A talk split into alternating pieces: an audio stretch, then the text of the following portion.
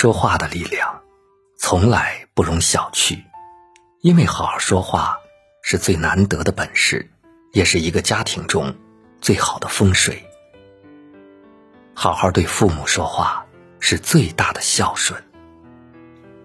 儿子生意场上不顺，心情不好，回家正好看到母亲在自己床上摸索，当下板着一张脸说：“妈，你没事在自己房间好好待着，别到处乱跑。”母亲解释说：“我只是找个报纸，顺便在你们床上坐一会儿。”儿子脸色更臭了，出门前扔下一句：“吃饱没事干。”晚上十二点，这位老母亲便从七楼跳下去，自杀了。口是伤人斧，言是割舌刀，语言暴力是这世上最残酷的谋杀。能够抹杀所有感情中的美好。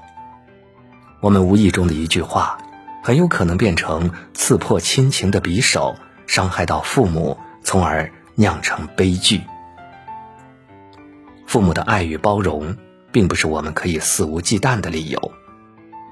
子夏曾问孔子什么是孝，孔子曰：“色难。”我们总是认为。孝顺就是给父母吃好的、穿好的，物质上给予父母满足。其实，真正的孝顺是对父母好好说话，是站在他们的角度考虑，理解他们的不安，安慰他们的焦虑。好好对伴侣说话是最好的爱情。婚姻中，经常会发生这样的事情：我们明明是担心爱人的，出口的话语。却总带着几分嘲讽意味儿。看妈，我都说了让你去看医生，你就是不去；让你加衣服不加，感冒了吧？人们常说“刀子嘴，豆腐心”，可无论你的心有多软，刀子一般锋利的话语早已将爱人戳得鲜血淋漓。等到什么时候血流干了，那便是这段关系结束的时候。作家玛格丽特·米切尔在《飘》里面说：“爱人的人是容易被伤害的，因为他是向对方完全敞开的。或许在外，爱人拥有最坚硬的盔甲，可是到了你面前，他便只剩下柔软的内心。我们吵架的时候口无遮拦，为解一时之气，直飙狠话，到最后只会玉石俱焚。”枪响之后没有赢家，婚姻中亦是如此。在婚姻中，把恶言粉碎成沫，才能收获和睦幸福的婚姻。好好对孩子说话是最好的教育。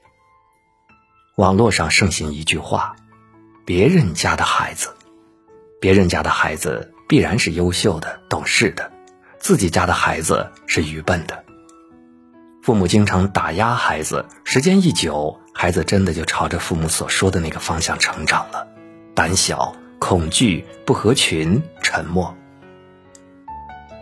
心理学家苏珊·福沃德博士在《中毒的父母》里面提到，小孩是不会区分事实和笑话的，他们会相信父母说的有关于自己的话，并将其变为自己的观念。梁启超的次女梁思庄因考试只得了十六名而沮丧。梁启超安慰说：“庄庄，成绩如此，我很满足了。能在三十七人中考到第十六，真亏你了。好乖乖，不必着急，只需努力便好了。”正是因为尊重孩子、信任孩子，才会有。一门三院士，九子皆才俊的佳话，这样的家风才会成为近代史中的家教典范。日本作家伊范幸太郎说：“一想到为人父母居然不用经过考试，就觉得真是太可怕了。”童话大王郑渊洁也曾说过。真正毁掉一个孩子，就是让他当众出丑，当着外人的面损他、贬他，让他无地自容。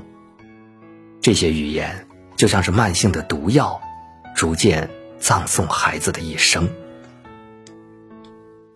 教育家颜元在《四存篇》中说：“教子时过，不如讲子一长。